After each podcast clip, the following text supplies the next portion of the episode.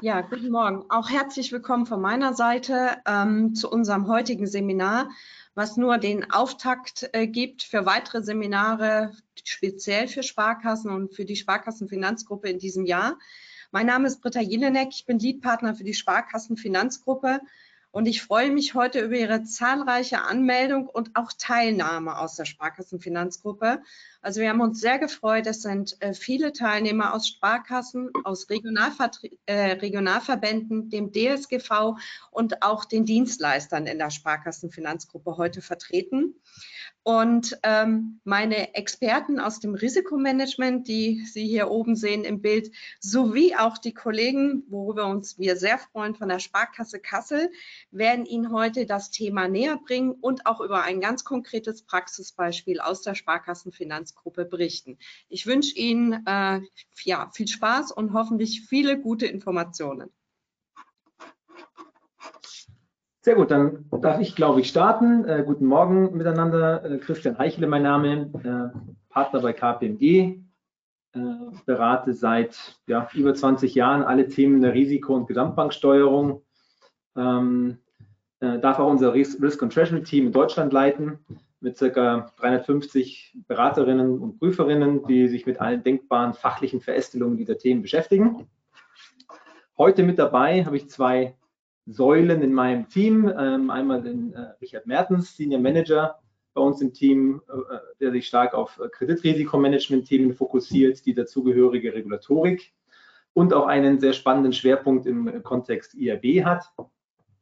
Und den David Nikolaus, ebenfalls Senior Manager, auch aus zahlreichen Veröffentlichungen, LinkedIn-Posts und sonstigem bekannt, äh, unser Experte für Basel IV und RWA-Steuerung freue mich auch sehr darüber, Britta Jelinek hat es schon erwähnt, dass wir auch äh, zwei Vertreter der Sparkasse Kassel heute mit an Bord haben. Herr Klasen, Dr. Fuchs, vielleicht stellen Sie sich auch noch kurz vor. Ja, genau. Christoph Klaasen, bin dort im Controlling tätig, unter anderem für die Themen äh, normative Perspektive und Kapitalplanung zuständig. Und genau, wir führen derzeit ein RWA-Optimierungsprojekt mit KPMG durch und dürfen Ihnen da gerne nachher was zu vorstellen. Genau. Ja, äh, noch kurz zu meiner Person. Ich bin der Max Fuchs, bin der Kollege vom Herr Klaassen und ähm, ja, bin im Meldewesen tätig, hauptsächlich halt eben auch dort für den CoRep-Meldebogen und demnach auch fürs Eigenkapital und die Eigenkapitalquote und äh, demnach auch ja für das Thema RWA und äh, bin auch dankbar, heute hier dabei sein zu dürfen. Sehr gut, dann gehen wir mal in Medias Res. Ähm, vielleicht ähm, eine kurze Motivation fürs Thema. Ja? Warum, warum, warum gerade jetzt äh, Thema RWA-Optimierung? Ähm, Steuerung der Eigenkapitalquote und somit der RWA ist ja nicht erst seit gestern ein wesentliches Element der Banksteuerung.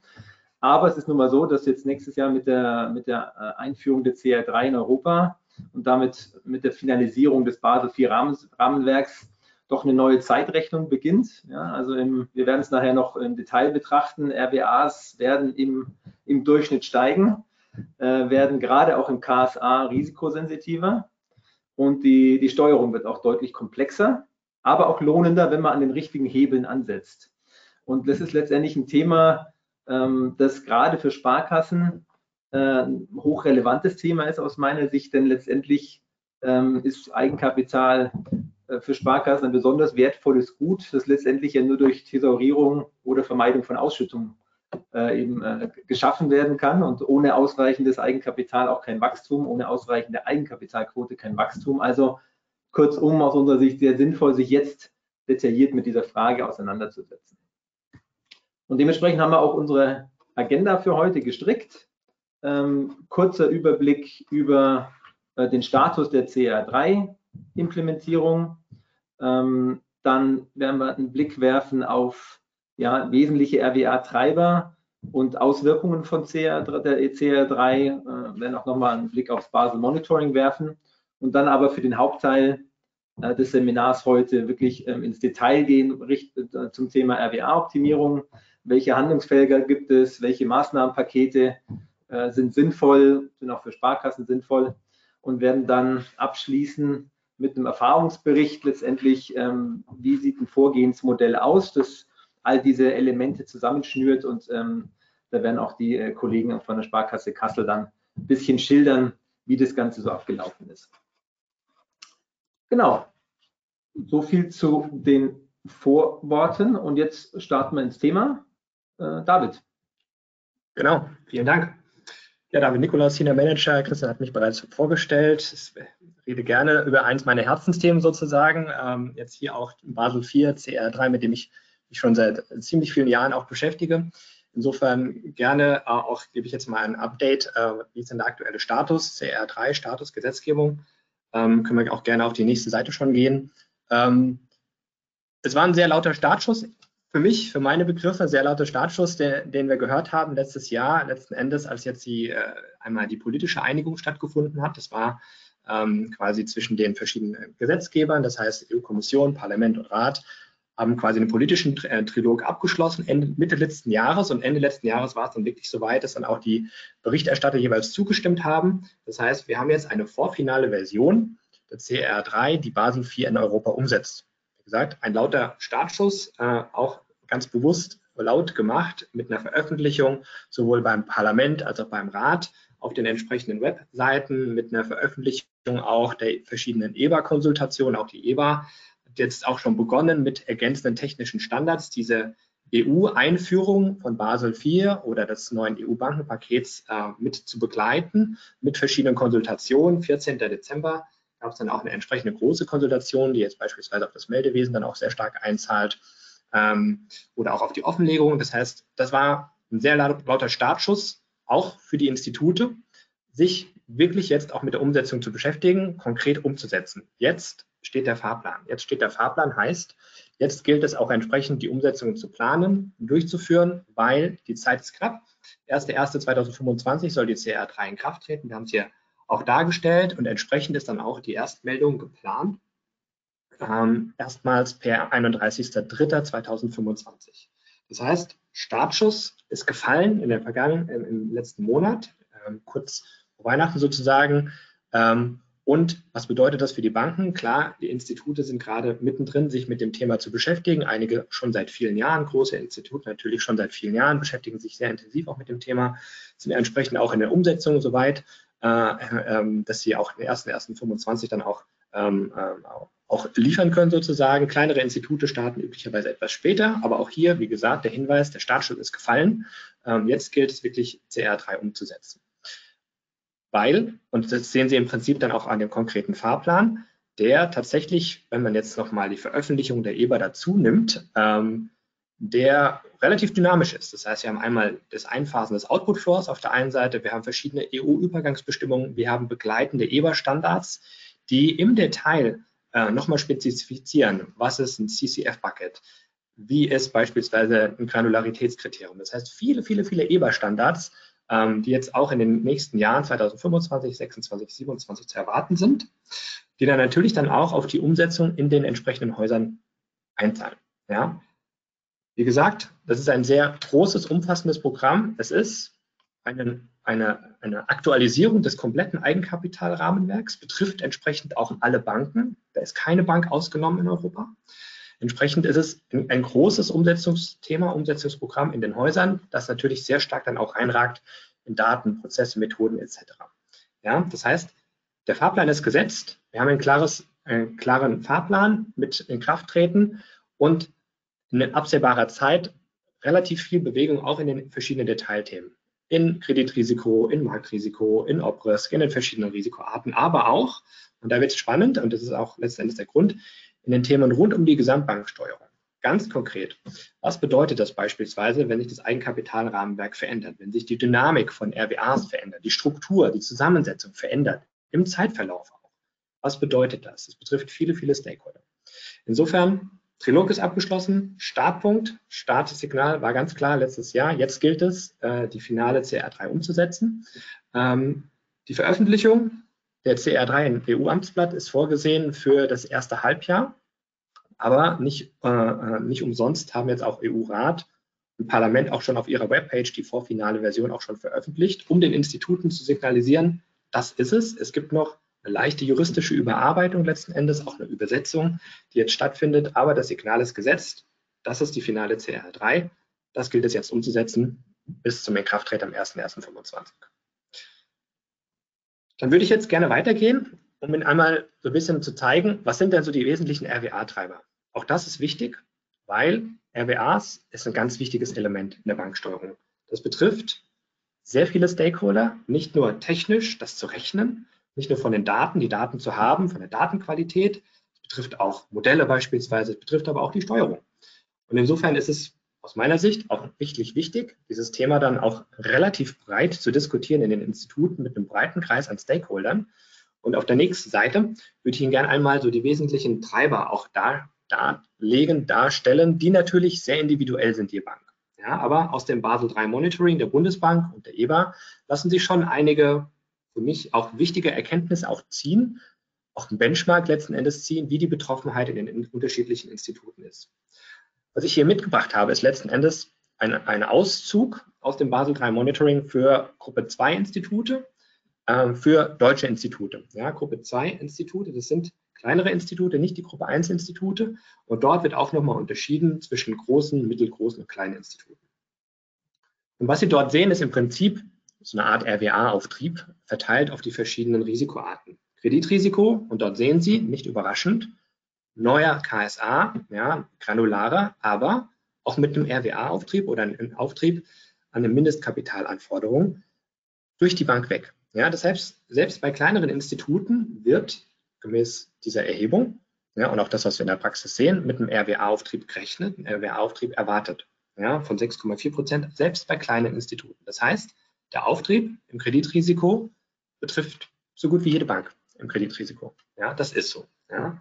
Aber, jetzt kommt's, es gibt noch andere Effekte und die sind sehr unterschiedlich zwischen den verschiedenen Häusern. Sehen Sie beispielsweise eine Betroffenheit im Marktrisiko, manche haben große Positionen am Marktrisiko, CVA genau das gleiche. Äh, Obrisk, da ist es so, dass kleinere Institute eher von dem neuen ähm, Ansatz dann auch profitieren. Das kompensiert so etwas die Effekte. Und Output Floor, das ist sozusagen die Größe, die insbesondere Häuser mit internen Modellen beschäftigt. Das ist natürlich sehr, sehr stark abhängig, inwiefern ist, äh, überhaupt, werden überhaupt interne Modelle genutzt. Auf der einen Seite, auf der anderen Seite aber auch, wie ist die Betroffenheit, was sind das für Modelle, wie sind die kalibriert, wie ist die äh, Portfoliozusammensetzung, die Sicherheitenstruktur. Das sind äh, Institute, die auch teilweise sehr stark davon betroffen sind. Fokussierte Geschäftsmodelle, Spezialfinanzierer mit sehr guten Besicherungen beispielsweise, die sind sehr stark vom Output Flow betroffen. Und dann gibt es noch den einen oder anderen kompensatorischen Effekt, auch bei der Leverage Ratio, weil schlichtweg die Leverage Ratio bei einigen Häusern weniger bindet. Das heißt, künftig die RBA äh, stärker bindet als aktuell die Leverage Ratio. Ja, das heißt, in Summe und da bin ich jetzt noch bei der linken Grafik, sehen Sie eine sehr unterschiedliche, sehr heterogenes Bild der Betroffenheit, selbst bei Gruppe 2 Instituten, was schwankt ähm, ja, zwischen 9, 13, 9 und 2,4 Prozent. Jetzt haben wir aber EU-Übergangsbestimmungen und die sind gar nicht so unwichtig. Gerade in Deutschland sind die total wichtig. Wir haben EU-Übergangsbestimmungen, die motiviert werden letzten Endes ähm, aus äh, der Möglichkeit oder aus, aus dem Bestreben, Banken mehr Zeit zu geben, sich darauf vorzubereiten, auch zu thesaurieren, ähm, letzten Endes. Und da ist es ganz interessant, wie die EU-Umsetzung aussieht. Auch da kurz ein Blick auf die rechte Grafik, das sind die rechten, äh, rechten Balken. Ähm, wir haben eine Unterteilung einmal nach dem äh, bis 2030, das ist der Zeitpunkt, wenn der Output Floor eingefasst ist. Dort sehen Sie im Gesamtmarkt ungefähr einen Auftrieb von 2% etwa im Gesamtmarkt, was die Deutsche Bundesbank ermittelt, erhoben hat. Und dann nach den Übergangsregelungen, das heißt, wenn die Übergangsregelungen ausgelaufen sind, ab 2033 sogar 7 Prozent. Die Differenz ist relativ viel. Ja, das sind 5 Prozent, fast zwei Drittel des Effektes tritt eigentlich erst in Kraft äh, zwischen 2030 und 33. Ich nenne, das intern immer ganz gerne die Wand. Ja, das ist eine Wand, äh, auf die wir dort zulaufen, auf die Institute auch zulaufen.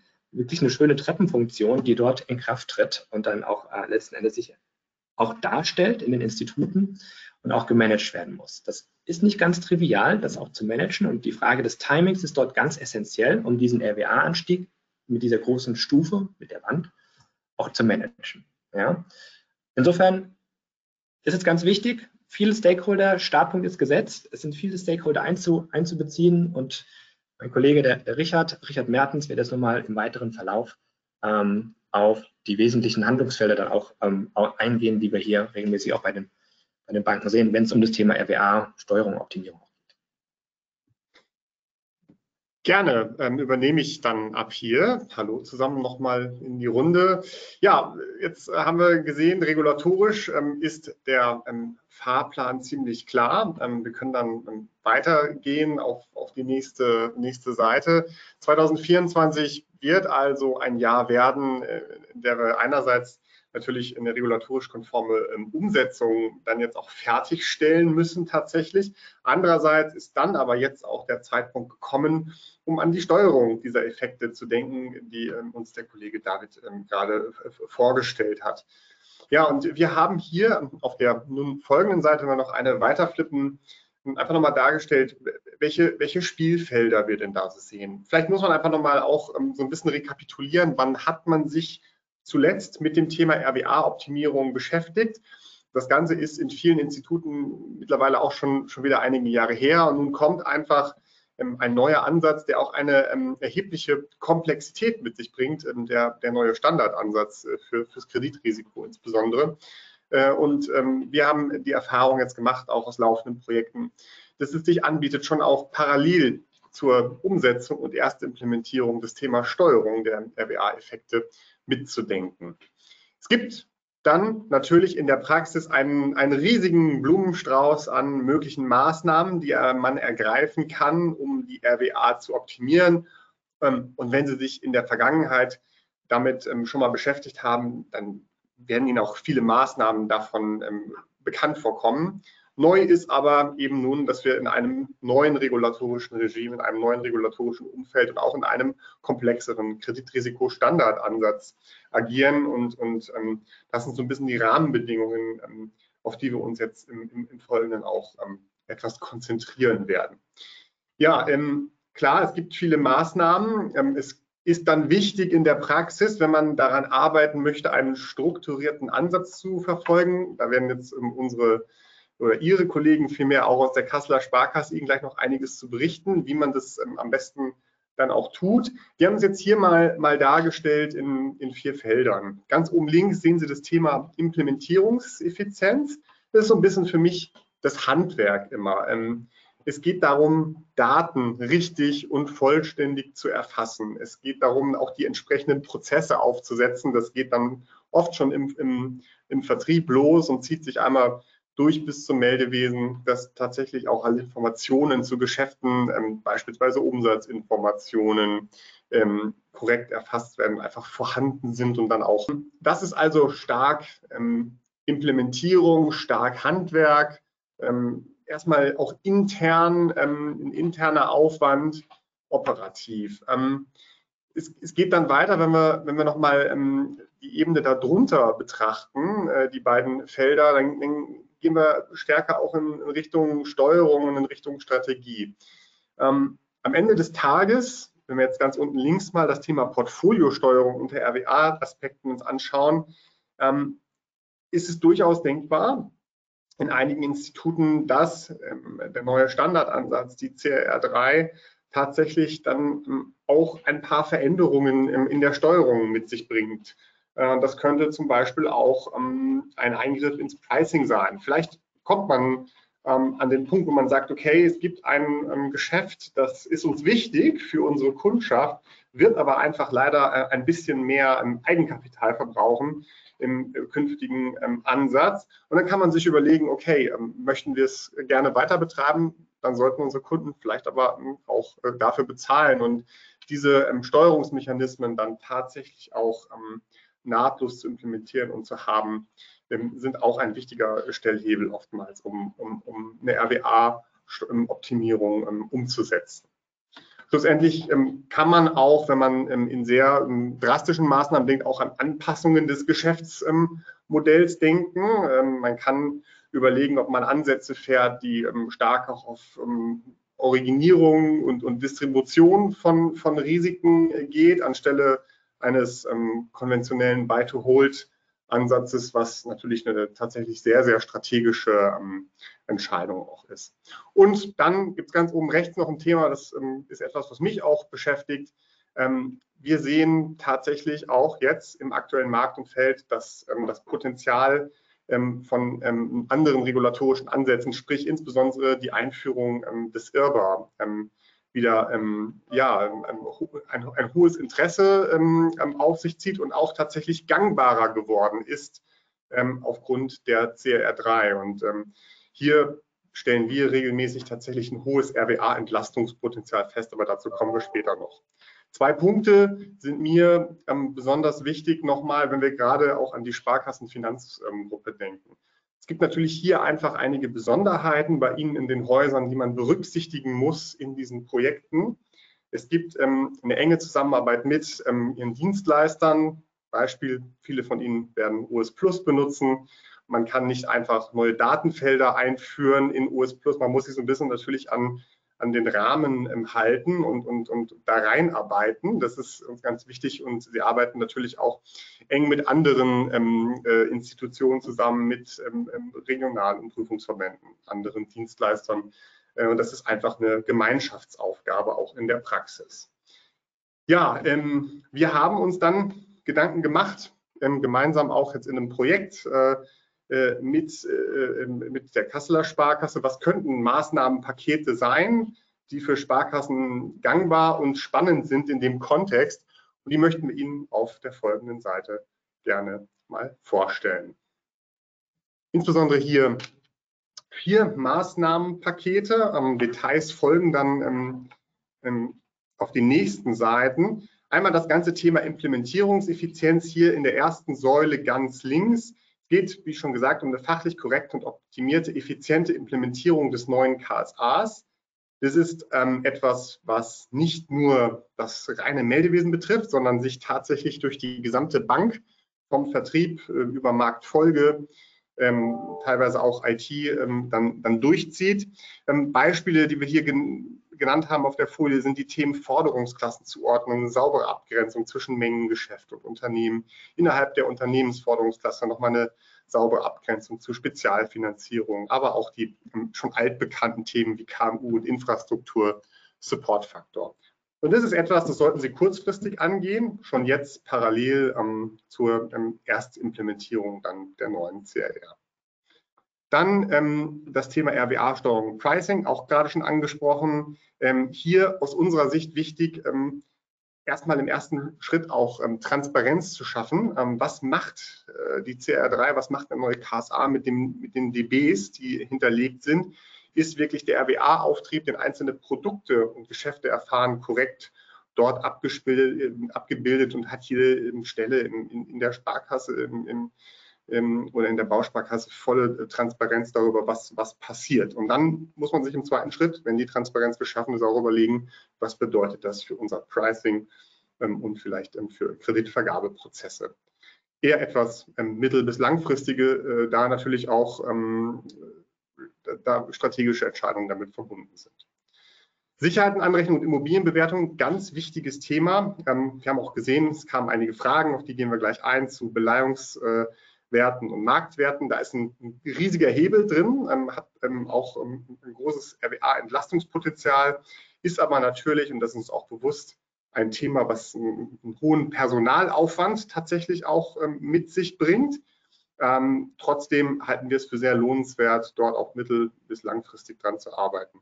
Und schlussendlich das Thema IRBA, das darf ich Ihnen dann ähm, später nochmal näher vorstellen. Sicherlich ein sehr langfristiges, mehrjähriges Umsetzungsprojekt, aber etwas, und das zeigen auch Beispiele gerade aus der Sparkassenfinanzgruppe, was gangbar, gangbar geworden ist durch ähm, die CRR3 und insofern ein spannender Ansatz ist. Und ich glaube, dann springen wir jetzt mal in die Details rein, David. Ne? Jawohl, genau. Ich darf Ihnen jetzt noch kurz ein paar Details ähm, nennen, auch zu den verschiedenen ähm, genannten RWA-Optimierungshebeln ähm, auf den nächsten Seiten. Ähm, und da haben wir Ihnen jetzt mal mitgebracht Beispiele letzten Endes aus äh, der CRR-Implementierung. Bin mir sicher, dass es auch einige von Ihnen gerade sehr aktuell beschäftigt. Da geht es wirklich um ein, ein paar Themen, geht es wirklich um eine effiziente Umsetzung. Nichts zu verlieren an Optimierungspotenzial, wenn es Beispiel darum geht, Forderungsklassen zuzuordnen. Beispielsweise bei Unternehmensfinanzierung, ja, Abgrenzung zu Spezialfinanzierung, dort wirklich einen Entscheidungsbaum zu haben, der natürlich regulatorisch angemessen, aber auch nichts verschenkt an RWA-Optimierungspotenzial, weil beispielsweise bestimmte Daten, Datenfelder nicht äh, vorhanden sind. Das heißt, hier geht es wirklich da, dabei, ich sage mal so ein bisschen, das ist ein bisschen Hygiene bei der Forderungsklassenzuordnung, wirklich zu gucken, passt die Forderungsklassenzuordnung, die wir haben, die wir implementiert haben, vielleicht auch über einen zentral, zentralen Anbieter, passt sie wirklich auf unser Portfolio? Verschenken wir da auch wirklich nichts? Das ist etwas, was so ein bisschen sehr stark auf die Implementierung eingeht, sehr stark auf große Entscheidungsbäume, auf Datenfelder, Datenkataloge, Datenverfügbarkeit, Datenqualitäten. Ähm, da gibt es durchaus das eine oder andere Optimierungspotenzial, was jetzt gerade auch jetzt, für, wo die KSA letzten Endes auch nochmal neu implementiert werden muss, bei jeder Bank, ähm, da wirklich eine Transparenz darüber zu haben, wo sind die RWA-Optimierungspotenziale bei Forderungsklassen Zuordnung, bei der Abgrenzung verschiedener Forderungsklassen. Da sind interne Modellanwender auch besonders herausgefordert, würde ich sagen, weil natürlich Forderungsklassenzuordnungen gibt es einmal in der IRB-Welt sozusagen, in der, KSA-Welt, dann gibt es Konsistenzthemen und, und, und. Das ist ein Stück weit noch ein bisschen komplexer. Ähm, da auch zu gucken, äh, wie, wie, schaffen wir da auch eine Konsistenz. Äh, das ist sicherlich auch eine Herausforderung für interne Modellanwender, aber auch für andere Institute, die jetzt rein KSA sind, ist das ein Thema, wo es wirklich um eine sehr effiziente, sehr fokussierte, eine, eine saubere Implementierung geht. Auch das nicht unterschätzen, das ist kein reines, nicht nur ein reines Meldewesenthema, ja, sondern geht tatsächlich dann auch ein bisschen weiter, auch teilweise in die Marktbereiche rein, wenn es um Datenverfügbarkeiten geht. Ja, also das Thema hier wirklich nicht unterschätzen. Thema externe Ratings ist auch ein Thema, was ja, hier und da bei manchen Instituten schon immer so ein bisschen ein Thema war. Manche haben sich vielleicht auch nicht für die Nominierung einer Ratingagentur in der Vergangenheit entschieden. Das wird natürlich jetzt besonders wichtig, auch für Institute, die im KSA sind, ähm, auch hier entsprechend eine externe Rating-Anbindung zu haben, zu verwenden, um hier entsprechend dann auch die bessere Kreditqualität auch im KSA nutzen zu können für eine geringere RWA-Unterlegung, äh, Eigenkapitalunterlegung oder RWA-Bindung. Ja? Auch das ist ein Thema sehr prozessual. Was haben wir für, für externe Ratingagentur? Was für einen Abdeckungsgrad haben wir denn?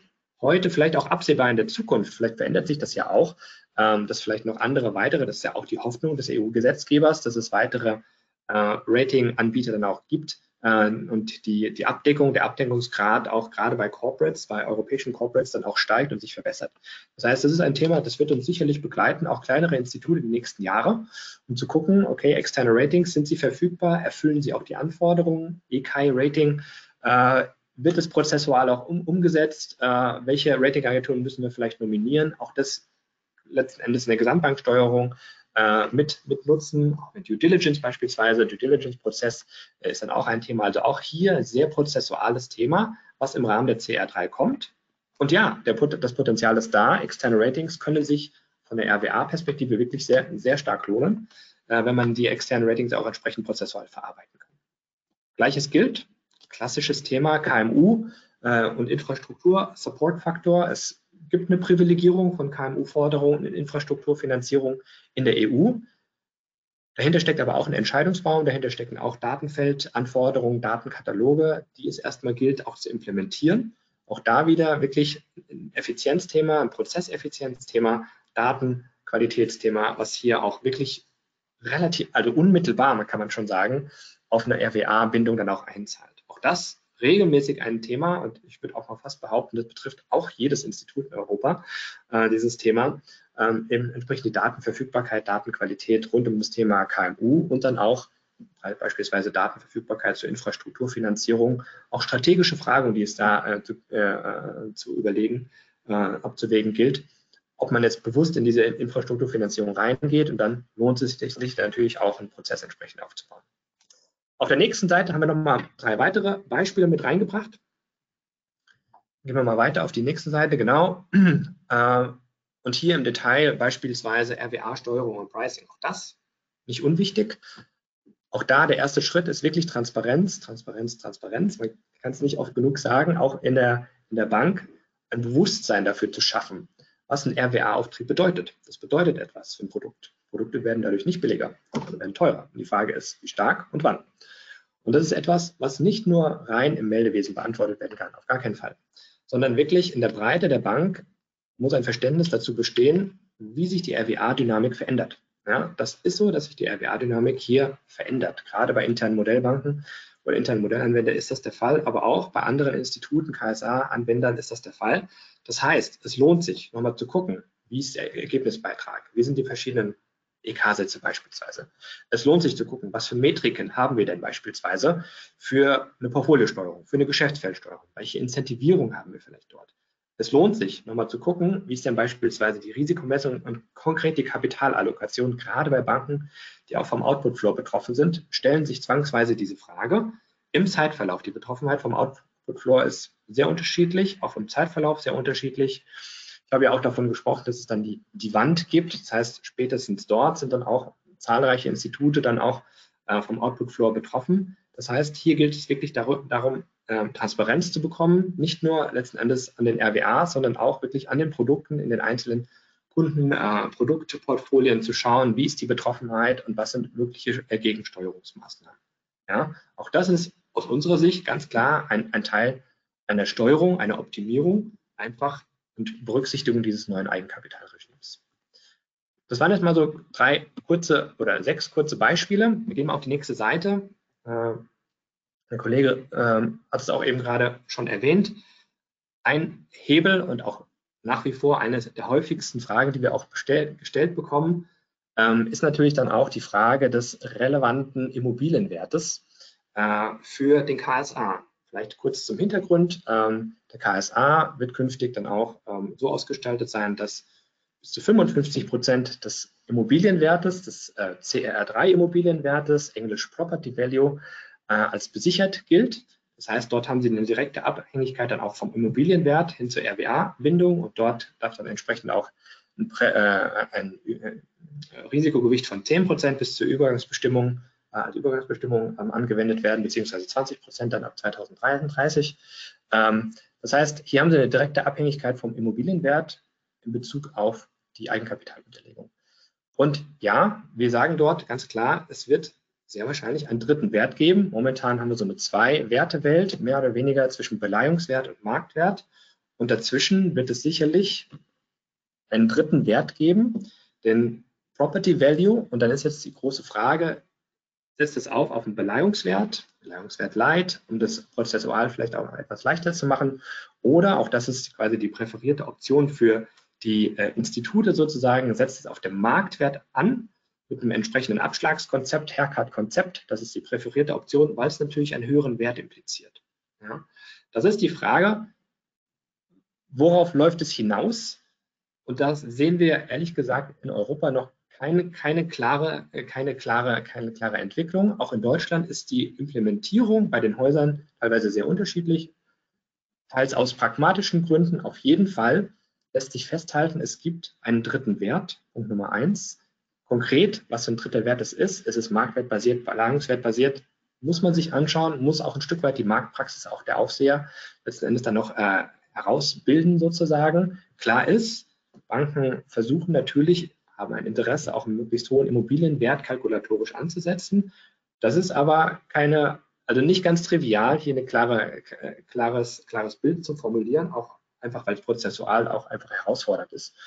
Ähm, in jedem Fall sollten Institute, und da ist dann auch entsprechend das Potenzial vorhanden, einfach Simulationsanalysen machen, was passiert, wenn wir Beleihungswert verwenden, was passiert, wenn wir Marktwerte, wie ist denn die Datenqualität auch, äh, die Verfügbarkeit von Marktwerten, Verkehrswerten, was passiert, wenn wir äh, vielleicht 10, 20, 30, 40, 50 Prozent Discount ansetzen. Das heißt, Simulationsrechnungen sind hier ganz wichtig, um auch zu gucken, was für eine Bandbreite findet sich denn überhaupt vor, hier bei dem Punkt in Bezug auf RWA, RWA-Bindung. Ja, das ist ein ganz wichtiger Punkt, weil es dann natürlich dann auch unmittelbar einzahlt auf die Frage, lohnt es sich beispielsweise, zusätzliche Gutachten zu beauftragen, ja, weitere Gutachten, stärker auf den Markt zu gehen. Ganz prozessuale äh, Handlungsfelder ergeben sich daraus, die wir in den Instituten sehen. Und das sind gerade jetzt äh, Häuser mit äh, Immobilienportfolien, die auch sehr stark davon betroffen sind. Ähm, dann natürlich dann auch sehr stark hier ins Detail gehen und dann auch entsprechend die Handlungsfelder haben. Das heißt, hier ist der Zusammenhang zwischen Immobilienwert, relevanter Immobilienwert, RWA-Bindung ist eigentlich unmittelbar, aber dann auch letzten Endes die prozessualen Anforderungen, die sich daraus ergeben, dass, dass die Umsetzungsroadmap sozusagen für das Thema, auch das gilt es erstmal herauszuarbeiten als ein Bestandteil der Optimierung der Steuerung auch. Das war jetzt mal ein kurzes Beispiel. Richard, ich glaube, du gehst jetzt nochmal auf den Irrwein.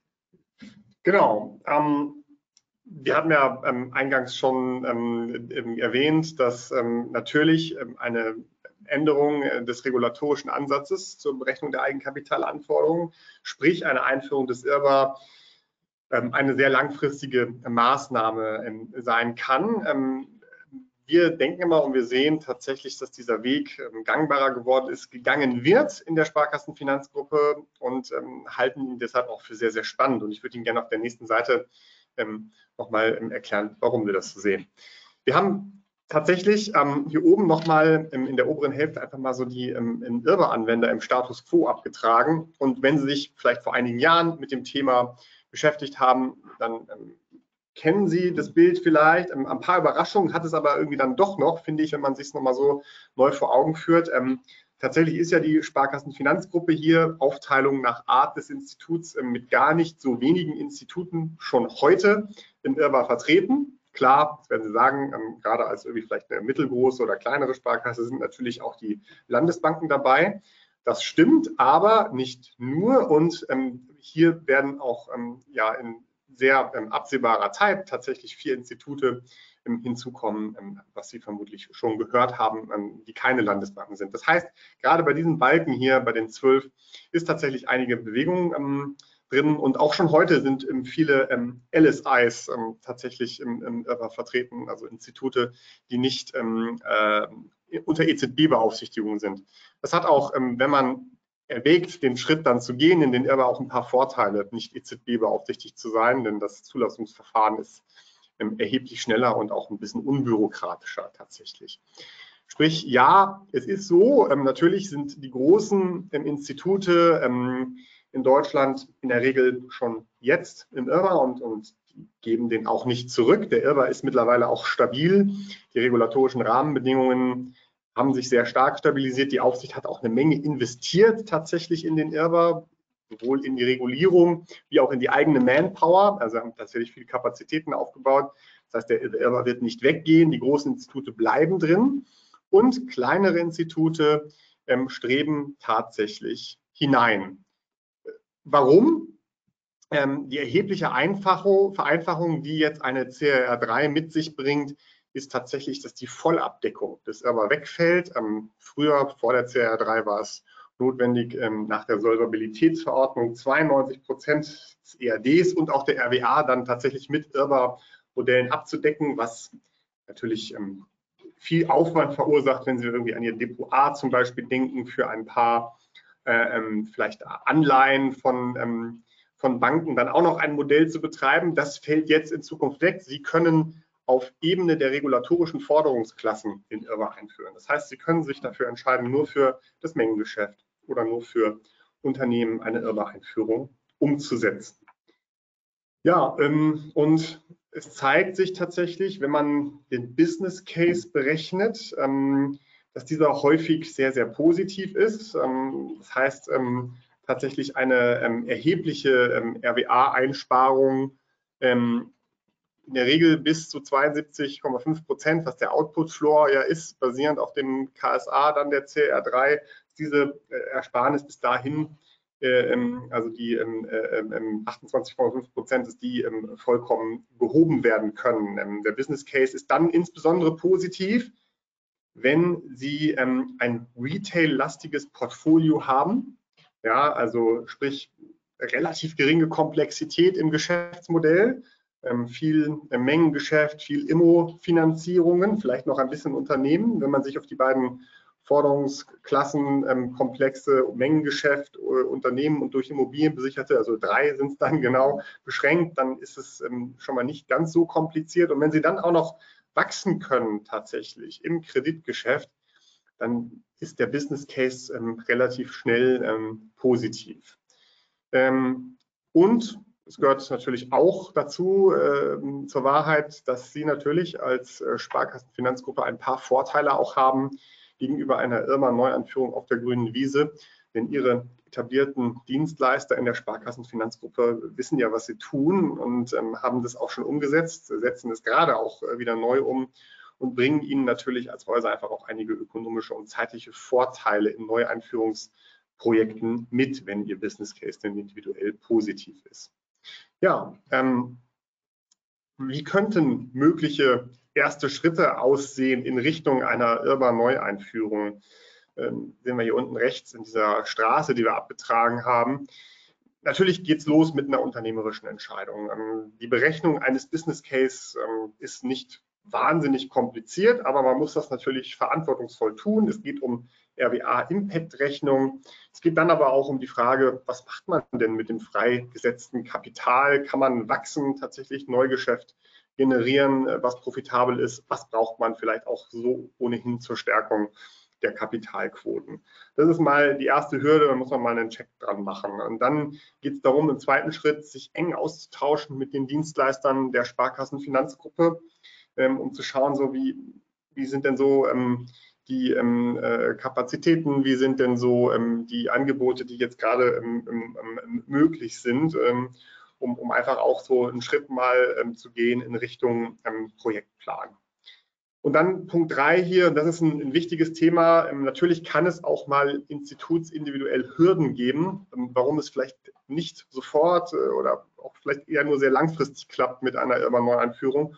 Häufig ist so eine Hürde die Verlustdatenbank. Sie müssen gerade dann, wenn Sie im Bereich Mengengeschäft, Immobilienfinanzierung stark sind, immer auch das Thema Verlustquotenschätzung, LGDs mitdenken. Ähm, da ist eine relativ komplexe Datenhaltung erforderlich es empfiehlt sich, da frühzeitig einen Blick drauf zu werfen, mal einen Quick-Check zu machen, ähm, was ist da noch zu tun. Und letzten Endes ist eine Empfehlung, ähm, kann, man kann sich darauf langfristig vorbereiten mit Aufbau Verlustdatensammlung, aber auch mit Punkt 4 hier einfach das Thema IRBA-Relevanz auch in Managemententscheidungen ähm, in der Sparkasse mitzudenken, zum Beispiel bei der Ausgestaltung von Kreditinstituten. Wir denken, dass der Weg gangbar ist, dass Ihnen noch einige Institute gehen werden. Vielleicht ist es auch für Sie spannend. Und ich denke, jetzt darf ich tatsächlich an Ihre Kollegen von der Kasseler Sparkasse übergeben.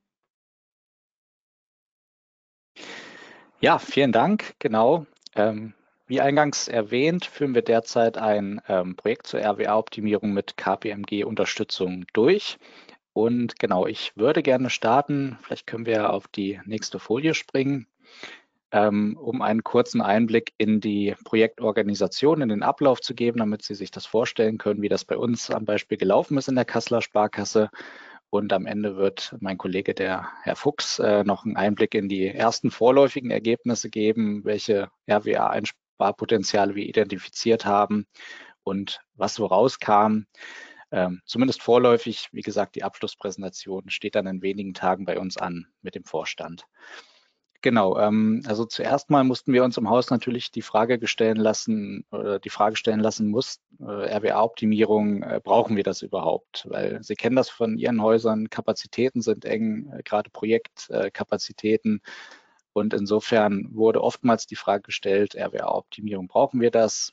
Ähm, kurz zum Hintergrund, wir liegen bei einer Eigenkapitalquote von ja, rund 19 Prozent. Und da gab es schon auch Stimmen, die sagten, ja, das ist ja noch genug Abstand zu den aufsichtsrechtlichen Mindestquoten. Ähm, wir haben doch eigentlich gar keinen Eigenkapitalengpass. Ähm, aber wenn man dann mal ein paar Jahre zurückguckt, ähm, dort hatten wir noch eine Eigenkapitalquote von 25 Prozent, haben also durch Investitionen ins Eigengeschäft, durch stark, starkes Kreditwachstum sehr stark an Eigenkapitalquote verloren. Ähm, und wohl wissen, dass ja ab 2025 da auch noch weitere äh, erhöhte Anforderungen auf uns zukommen. Wir hatten es eingangs gehört. Ähm, ja, war jetzt einfach der Zeitpunkt gekommen für uns, äh, um da mal entgegenzusteuern und diesen Negativtrend ähm, zu bremsen. Ja, wie sind wir vorgegangen? Sie sehen es auf der Folie.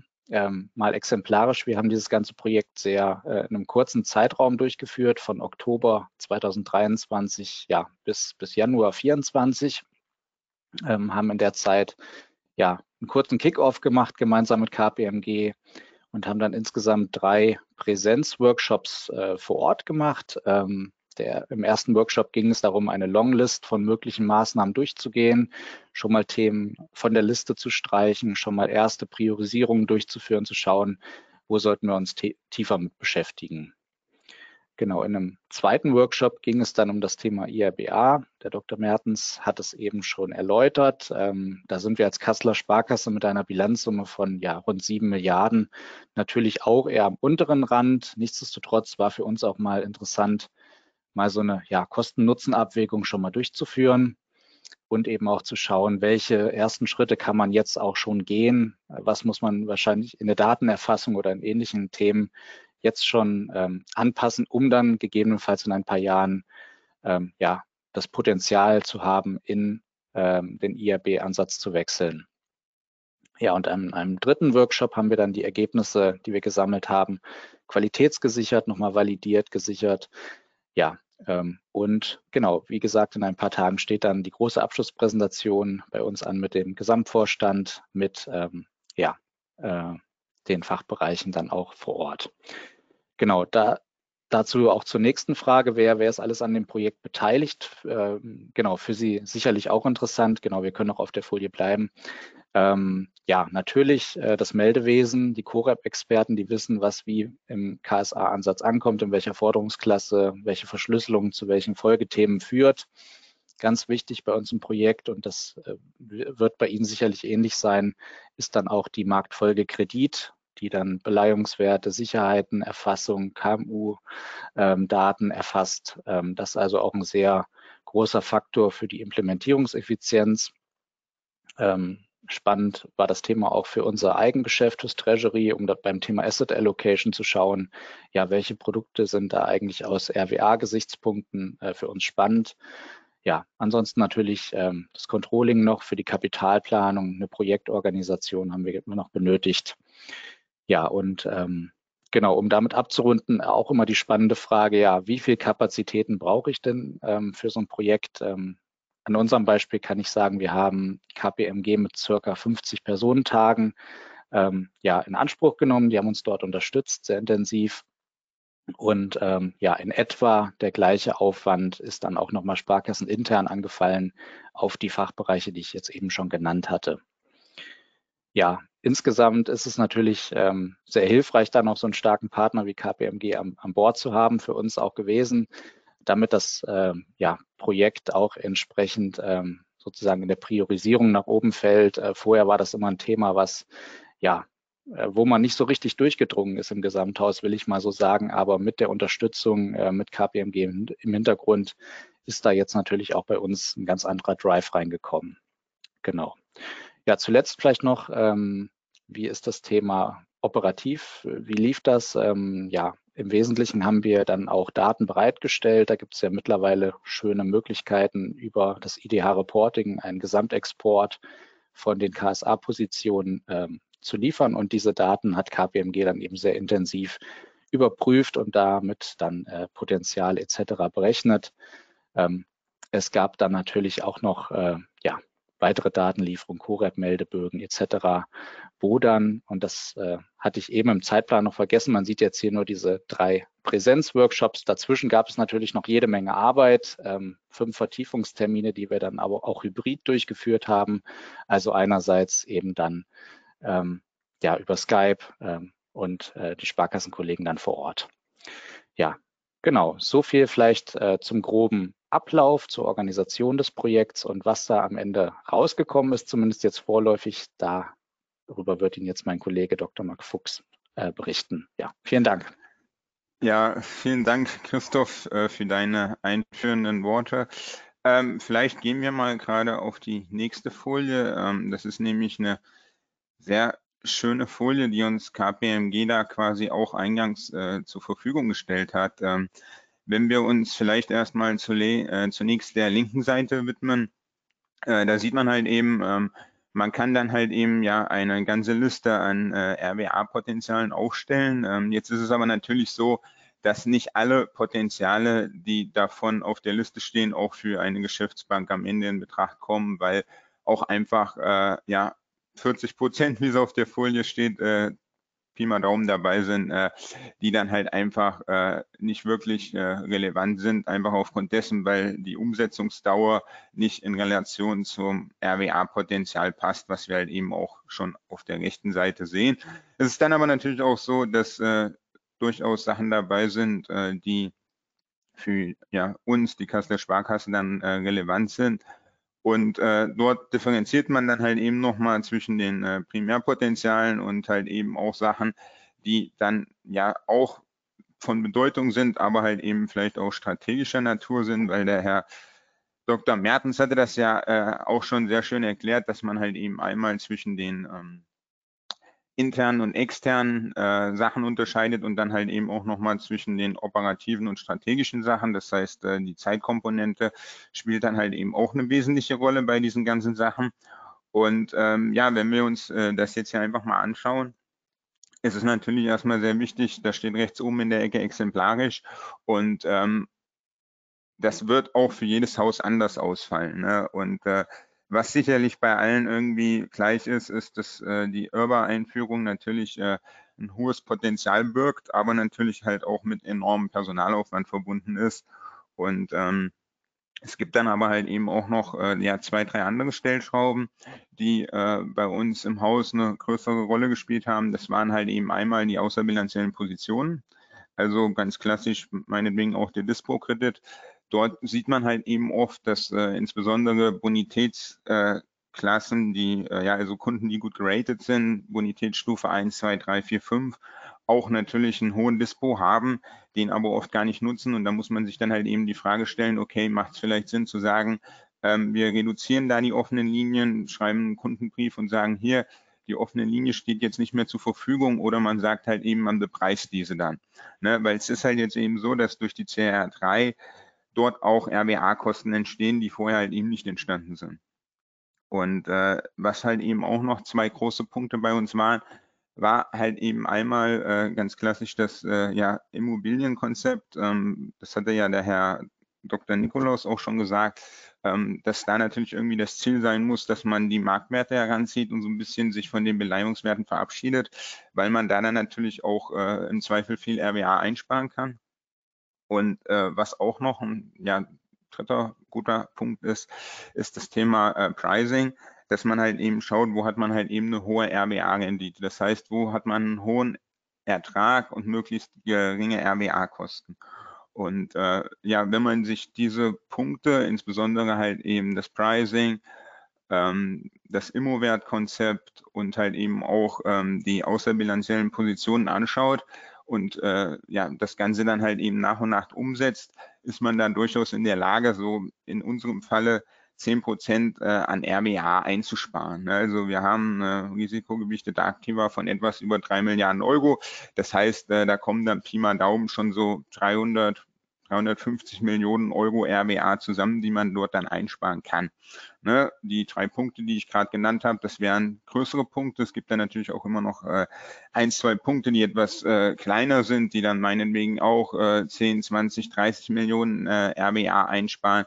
Aber ähm, die großen Steps sind definitiv so Sachen wie Immobilien und halt eben offene Linien aber gerade bei den Immobilien muss man sich dann natürlich auch die Frage stellen, was der Herr Klaassen schon gesagt hat, äh, wie sieht es natürlich äh, aus, was die Mitarbeiterkapazitäten betrifft. Aber Pi mal Daumen, äh, um Ihnen da mal eine konkrete Zahl zu nennen, äh, bewegen wir uns circa bei 10% Einsparung, was die RWA betrifft, dank eben auch der Unterstützung von KPMG und auch ich habe es so wahrgenommen, dass ein maßgeblicher Punkt halt eben ist, wenn man halt eben eine Unternehmensberatungsgesellschaft im Haus hat, dass das Projekt dann halt einfach einen offiziellen Charakter hat und äh, die Marktfolgekredit beispielsweise oder auch das Treasury ähm, da dann halt einfach automatisch mehr mitzieht, als wie es der Fall wäre, wenn man das Ganze halt eben intern gestaltet. Ne? Genau, das soweit von der Kassel Sparkasse. Ja, super. Vielen Dank, Herr Dr. Fuchs. Vielen Dank, Herr Klasen. Das war, ich glaube, für alle nochmal ganz spannend, dass Sie da ein paar Einblicke geben konnten, wie, wie das Projekt abgelaufen ist und sogar auch schon einen Blick auf, einen Vorblick auf die, auf die Ergebnisse. Ähm, ich denke, äh, wir können gerne auf die, auf die abschließende Folie gehen. Wir sind dann ja auch mit unserem Zeitbudget langsam am Ende. Ähm, ich glaube, dass, ähm, also aktuell erstmal ein ganz guter Zeitpunkt um, ist eben, um sich mit diesem Thema zu beschäftigen. Ne? Ähm, wir haben die, die, äh, der Fahrplan ist, ist, ist, relativ klar. Es wird in 25 jetzt ähm, auch, auch schlagend werden. Es gab da auch eine Frage im Chat zum Thema, ist es jetzt wirklich schon zum 1.1.? Ähm, ich glaube, ähm, können wir gerne im Nachgang auch nochmal beantworten. Aber also in 25, ob es zum 1.1. ist oder, oder Mitte des Jahres, Da ist vielleicht noch eine kleine Unsicherheit drin, aber es wird in 25 jetzt losgehen. Äh, das Rahmenwerk ist, ist klar, man kann sich damit beschäftigen, sollte sich damit beschäftigen. Also deswegen passt das, glaube ich, vom Timing her gut. Ähm, Punkt zwei, und jetzt sind wir schon eher ein bisschen bei den Erfolgsfaktoren für so ein Projekt. Ne, RWA-Optimierung, wie auch schon erwähnt, an verschiedenen Stellen erfordert, wenn man es wirklich mal holistisch anschauen will, eine recht breite Einbindung innerhalb der Bank, weil einfach doch viele potenziell betroffen sind, viele Teil der Lösung sein können, viele Bereiche, sowohl Markt, Marktfolge eben als auch die Steuerungseinheiten. Und man braucht aber auch ein, ein gerüttelt Maß an Expertenwissen, sage ich mal, um da relativ schnell, zielgerichtet und auch irgendwo regulatorisch abgesichert ähm, einfach Ergebnisse zu, zu produzieren, die dann auch umsetzbar sind. Also ich glaube, das ist ein, ein echter Erfolgsfaktor. Ähm, und da, da, sind wir natürlich froh, dass das, ähm, dass das jetzt auch in, in, mit, zusammen mit Kassel ähm, super geklappt hat. Auch aus unserer Wahrnehmung, da war ein tolles Miteinander, ähm, eine, tolle, tolle Diskussionskultur auch und wo wir verschiedene Dinge beleuchtet haben und wo auch wir in der Lage waren, und das ist der dritte Punkt hier, dann ähm, Ideen auch zu quantifizieren. Ja, ich glaube, eine gewisse Toolunterstützung bei der Analyse, eine Quantifizierung ist da wichtig, ähm, einfach um auch Hebel einordnen zu können, ähm, weil man am Ende des Tages eben genau, wie auch schon erwähnt, die Potenziale heben will, die möglichst einfach umzusetzen sind und mit möglichst wenig Aufwand. Und das ist einfach dann auch eine, eine, Quantifizierungsfrage, was äh, RWA-Einsparung auf der einen Seite und Umsetzungsauf, äh, Umsetzungsaufwände auf der anderen Seite angeht. Genau, so viel von uns zu diesem Thema. Jetzt äh, ist dieses Format leider wenig sozusagen interaktiv und äh, für Diskussionen äh, zugänglich. Deswegen, ähm, Sie haben in der Unterlage unsere Kontaktdaten.